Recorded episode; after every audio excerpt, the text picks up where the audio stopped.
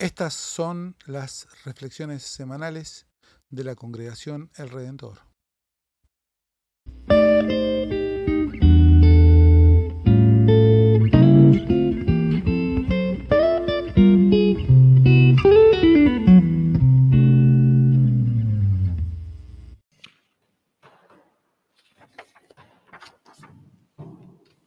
Lectura del Santo Evangelio según San Marcos, capítulo 7. Después Jesús partió de allí y fue a la región de Tiro. Entró en una casa y no quiso que nadie lo supiera, pero no pudo permanecer oculto. Enseguida una mujer cuya hija estaba poseída por un espíritu impuro oyó hablar de él y fue a postrarse a sus pies. Esta mujer, que era pagana, de origen sirofenicio, le pidió que expulsara de su hija el demonio. Él le respondió, deja que antes se sacien los hijos. No está bien tomar el pan de los hijos para tirárselo a los cachorros.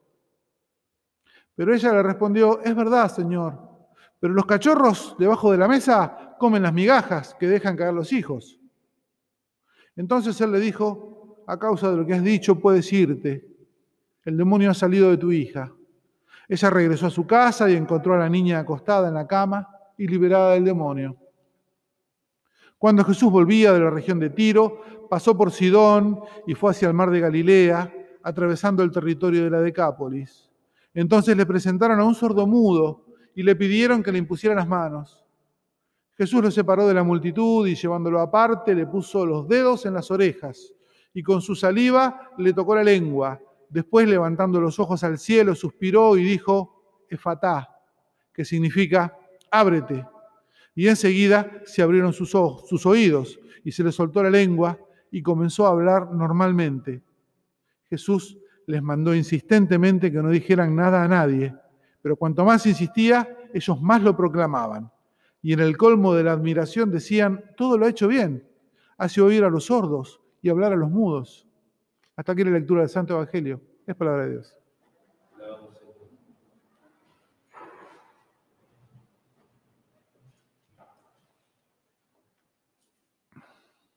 El Evangelio para hoy, en cierta manera, continúa un tema que empezó el domingo pasado. El domingo pasado era la discusión sobre lo puro y lo impuro. Una gente religiosa eh, cuestiona a Jesús porque sus discípulos no se lavaban las manos según la tradición, ¿se acuerdan? Bueno, el Evangelio para hoy de alguna manera continúa esta idea porque Jesús va a una zona, entre comillas, impura, a Tiro y Sidón, una zona vinculada a lo gentil, a lo no judío, las Decápolis, las diez ciudades. ¿A qué va Jesús ahí? ¿A esconderse? ¿A descansar un poco? Pide que, que no se entere nadie desde ahí. El caso es que no puede. En cuanto se entera de que Jesús está ahí, una mujer que tenía una hija enferma lo aborda. Y lo aborda con bastante intensidad, ¿vieron la mujer? Se arroja a sus pies, le ruega, le ruega que cure a su hija. Bueno, quienes somos madres, padres, ¿qué no hacemos, no? Si tenemos un hijo o una hija en una situación de dolor, de enfermedad, de peligro. Ahí está esta mujer, pagana, esta mujer impura, pidiéndole a Jesús que cure a su nena, que estaba con un espíritu impuro. La mujer, repito, rebosaba de marcas de impureza. Para arrancar, era una mujer, ¿sí? Ya para la época, y le, y le habla a un varón desconocido, que para la época era motivo de importante escándalo, extranjera y con una hija enferma, con una enfermedad difícil de mostrar, difícil de ver, difícil de explicar. No sería seguramente el tipo de persona que nos imaginamos, no sé, en la mesa de Mirta Legrand, ¿no?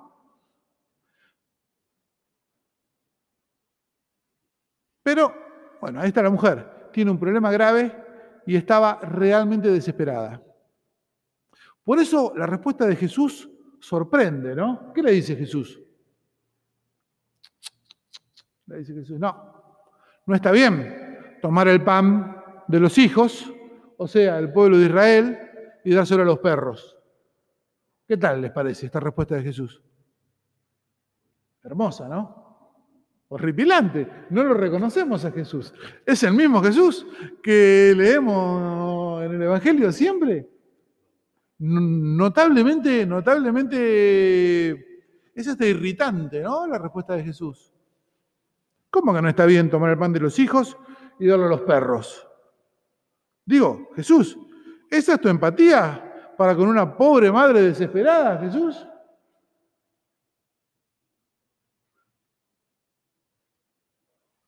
¿Qué hacemos con este Jesús que le responde así a una mujer en necesidad? Está bueno mirar lo que hace la mujer. La mujer con una tranquilidad de espíritu Esa tranquilidad de espíritu que tiene el que no tiene más nada que perder. Porque cuando ya lo perdiste todo, estás tranquilo. ¿Por qué? Porque, ¿qué más vas a perder? No hay más nada para perder. Bueno, con esa tranquilidad de espíritu que tiene el que no tiene más nada que perder, le cambia el enfoque a Jesús. Bueno, le dice, está bien, ponele que no hay que darle el pan de los hijos a los perros, pero el pan que se cae de la mesa, ¿no pueden comerlo los perros? Cualquiera que tiene perro sabe que efectivamente se las arreglan muy bien ¿eh? para encontrar algún pedacito de lo que cae de la mesa.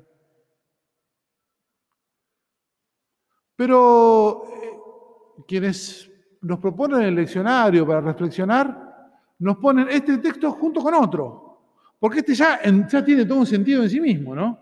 Me parece. Pero nuestro evangelio continúa. Dice que ya en la Decápolis le traen un sordomudo para que lo cure. Y ahora lo que sorprende no es la respuesta de Jesús, como a la mujer sirofenicia, sino casi les diría la sobreactuación para curarlo. Hemos escuchado otras curaciones de Jesús. ¿Hace todo esto que hace en este caso Jesús? Está como sobreactuada, perdón, ¿no? Pero está como sobreactuada esta curación. Lo lleva aparte, ¿sí? Primera cosa rara. Le mete los dedos en los oídos. ¿No? Sí. Después toca la lengua del sordomudo con qué? Con su saliva. Doble E. ¿No? ¿Qué está pasando? en este relato de milagro. Mira al cielo, suspira. Buah, ¿desde cuándo, no? Todo esto. A la mujer le dice, andate que tu hija está curada y no hubo más trámite. Con el sordomudo, toda esta de alguna manera sobreactuación, pero al que primero lo lee de entrada dice, hey, se está pasando con la pirotecnia. Y el sordomudo curado no para de hablar, aunque Jesús le diga que no cuente. El sordomudo después no para de hablar. El leccionario, esta propuesta de lecturas para los domingos, nos propone leer estos dos relatos de curaciones juntos. Podríamos tranquilamente tener uno un domingo y el siguiente el otro, y reflexionar sobre la curación de la hija de la mujer y la curación del sordomudo, pero no, el leccionario nos propone, nos desafía, dice, a ver, piensen los dos juntos, a ver qué les dice. Cada uno por separado tiene un mensaje, ahora piénsenlos juntos, a ver qué mensaje tiene. ¿Qué nos dicen estos relatos cuando los consideramos en conjunto? Una propuesta. Creo que estos dos relatos puestos en conjunto apuntan a un decir que estaba obturado. Había algo que decir y no se podía decir que estaba imposibilitado. Y en el proceso se habilita, se abre. Un decir y un hablar, el del sordomudo, que todo hablar implica qué? Un escuchar. ¿Y a quién le costaba escuchar antes? ¿Al propio Jesús? ¿No? Algo que no se podía escuchar, que no se podía pensar, se puede empezar a pensar de golpe. Ocurre un evento que quiebra la situación. Eso que era impensable, por ejemplo, que los que eran considerados perros, resulta que son hijos e hijas, algo que era considerado impensable, o de golpe ocurre algo que lo quiebra, y entonces se puede pensar eso. Y algo que era considerado indecible, de golpe se puede decir, ¿no? Entonces se puede decir y se puede escuchar y entonces se puede pensar. Si se puede decir y se puede escuchar, también se puede pensar. Jesús cura al sordomudo, ciertamente. Déjame ser un poquito hereje. ¿Sí? Dice que toda predicación tiene que tener un poco de herejía. Jesús cura al sordomudo, ¿estamos de acuerdo? ¿La cirofenicia cura a Jesús?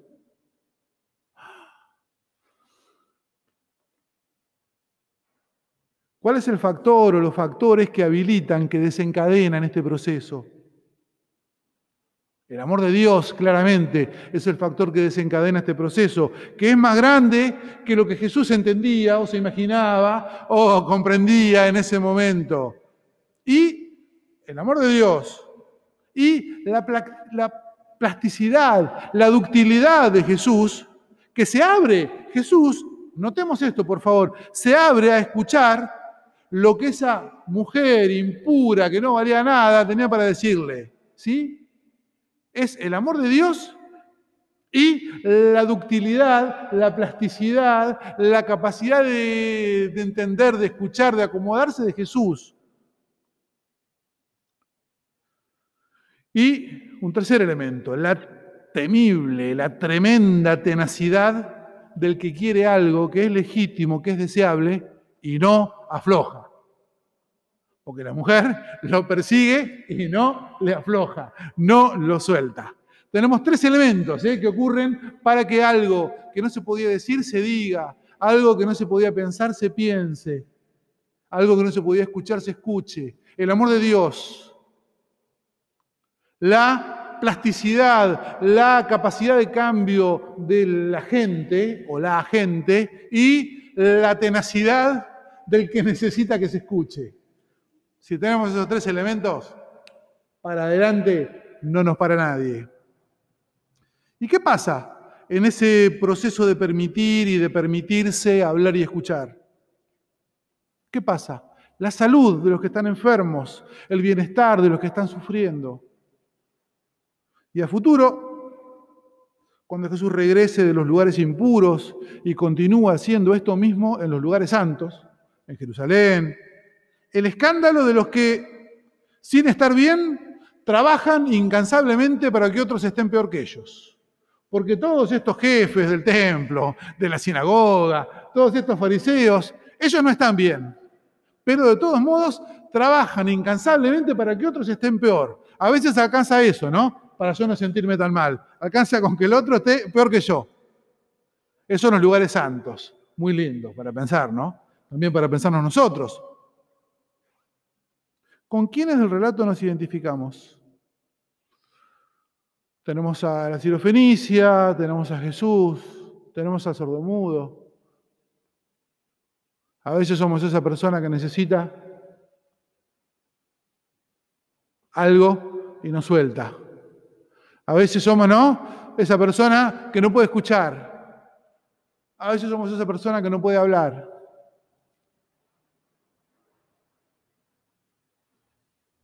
Me encanta la cirofenicia, me encanta. Haría remeras, pósters con la cirofenicia, que dice, necesito que este que tengo enfrente entienda de verdad la situación. No, me puedo, no puedo ni ofenderme. En esta situación no puedo ni enojarme. Y voy a tener que usar toda mi paciencia y creatividad para que pase. Eso no plantea la cirofenicia. Desde el punto de vista de Jesús, alguien que no se supone que debiera corregirme, se atreve a hacerlo. Y peor, tiene razón encima. Esa persona que supuestamente no debiera corregirme, me corrige, encima tiene razón. Y estuve actuando medio tontamente hasta ahora. Hay que animarse ¿eh? a pensar eso.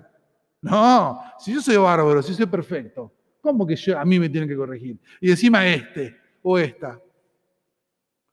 Quiera Dios darnos paciencia y creatividad para darnos a entender. En una sociedad, digo, cuando hablamos de la grieta, no pensaba en una grieta que tiene más de dos mil años. Cuando pensaba la reflexión eh, para este domingo, y pensaba, ¿no? Este tema bastante común en nuestra sociedad de la grieta. Hay grietas que tienen siglos, centurias. Quiera Dios darnos paciencia y creatividad para darnos a entender. Y humildad y ductilidad para entender. Para la salud de quienes están enfermos y para el bienestar de quienes están sufriendo. Amén.